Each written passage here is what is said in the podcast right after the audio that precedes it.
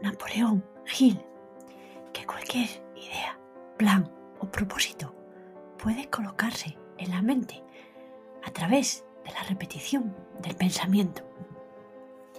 Y no puedo estar más de acuerdo con él, porque la repetición es una palanca de persuasión que se usa con frecuencia, porque es simple, pero muy efectiva, usada intencionalmente en el contexto correcto, la repetición puede ser una herramienta poderosa para hacer que la audiencia saboree las palabras, entienda un punto o crea en una causa.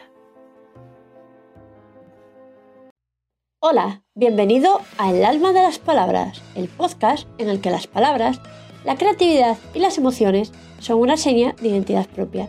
Soy Beatriz Fanzón, storyteller, copywriter y escritora, y estoy encantada de estar al micro un episodio más. ¡Comenzamos! Buenas, bienvenido a un nuevo episodio de El alma de las palabras, episodio número 49.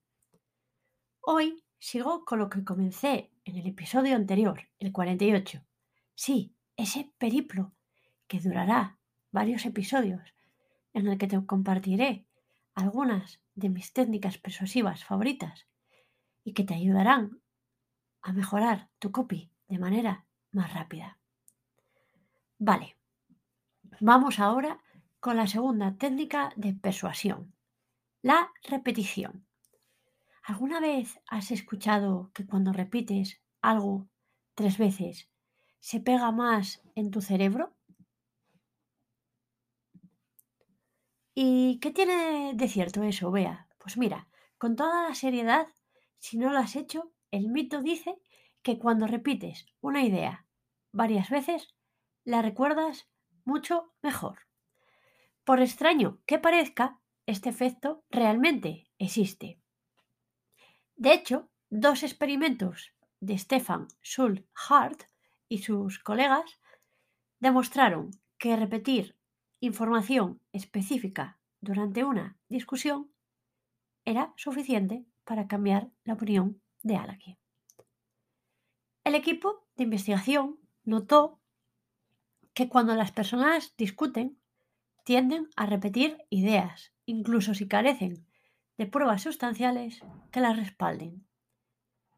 Vale, ¿y por qué sucede esto? Pues esto, la razón es, pensó el equipo, se debía al efecto de mera exposición. Sí, ese fenómeno que explica cómo la repetición de información hace que sea más fácil para las personas recordarla.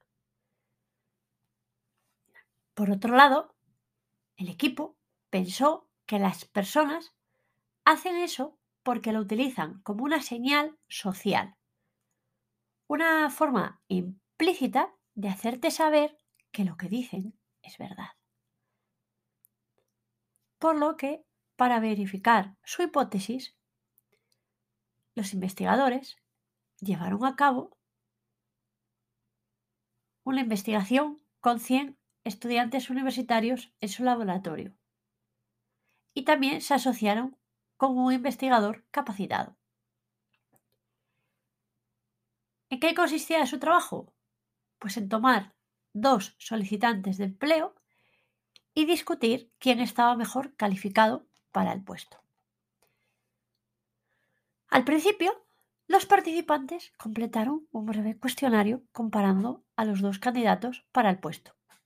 Después, cada par de estudiantes e investigadores se sentaron juntos para que pudieran discutir personalmente con cada solicitante.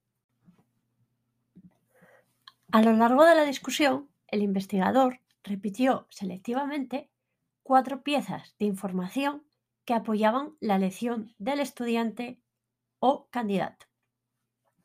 Una vez terminada su conversación, los estudiantes completaron otra encuesta preguntando cuál de los candidatos de trabajo contratarían. La investigación mostró que casi el 70% de los estudiantes cambiaron su elección inicial si su pareja repetía información que respaldaba al otro candidato. Ya ves, qué coincidencia. Por otro lado, solo el 2% de los estudiantes cambió de opinión cuando su pareja repitió información que respaldaba al solicitante de empleo que favorecía. Vale, ¿y qué muestra este estudio? Pues que cuando repites un concepto, una idea, aumentas las posibilidades de que la gente te entienda. No es que la gente sea tonta, ni mucho menos, y necesiten que le digan una idea muchas veces hasta que la entienda, sino que las ideas se entienden mejor así. Puedes repetir una frase, una palabra, una oración o una idea. La mayoría de las veces hay que apuntar a la frase o idea, ya que son más pegadizas y parecen menos pesadas para el lector. Así que tenlo en cuenta para tu próximo contenido, ya sea para de redes sociales, tu newsletter o el de tu blog. De hecho, escritores, publicistas, oradores famosos han, usado la técnica de la repetición para hacer un punto, construir un patrón, como lo hacen los raperos, y crear una sensación de profundidad en su significado. Vale. ¿Y cómo puedes usar la repetición para escribir de manera persuasiva? Pues mira, usando la misma palabra o frase, encontrando palabras o frases que transmitan la misma idea que tu palabra clave, repitiendo una palabra establecida al comienzo de secciones o cláusulas, como un estribillo. Un ejemplo clásico de esto es el discurso de Martin Luther King Jr. I have a dream. Ese discurso que dio en 1963, en el que repitió la frase I have a dream, tengo un sueño, ocho veces. También expresando tu punto de vista de varias maneras diferentes, con diferentes dispositivos, contando una historia, citando una estadística, proporcionando una ilustración de comparación o de contraste, usando las metáforas. Esos son solo unos ejemplos que pueden ayudarte para utilizar, como bien dijimos, la repetición en tus contenidos. Y para muestra de persuasión, escucha el famoso discurso Tengo un sueño de Martin Luther King Jr. Decía así, que resuene la libertad desde las prodigiosas cumbres de New Hampshire, que resuene la libertad desde las majestuosas montañas de Nueva York, que resuene la libertad desde los elevados Allegheny de Pensilvania, que resuene la libertad desde las cumbres nevadas de las montañas rocosas de Colorado, que suene, resuene la libertad desde las laderas curvilíneas de California.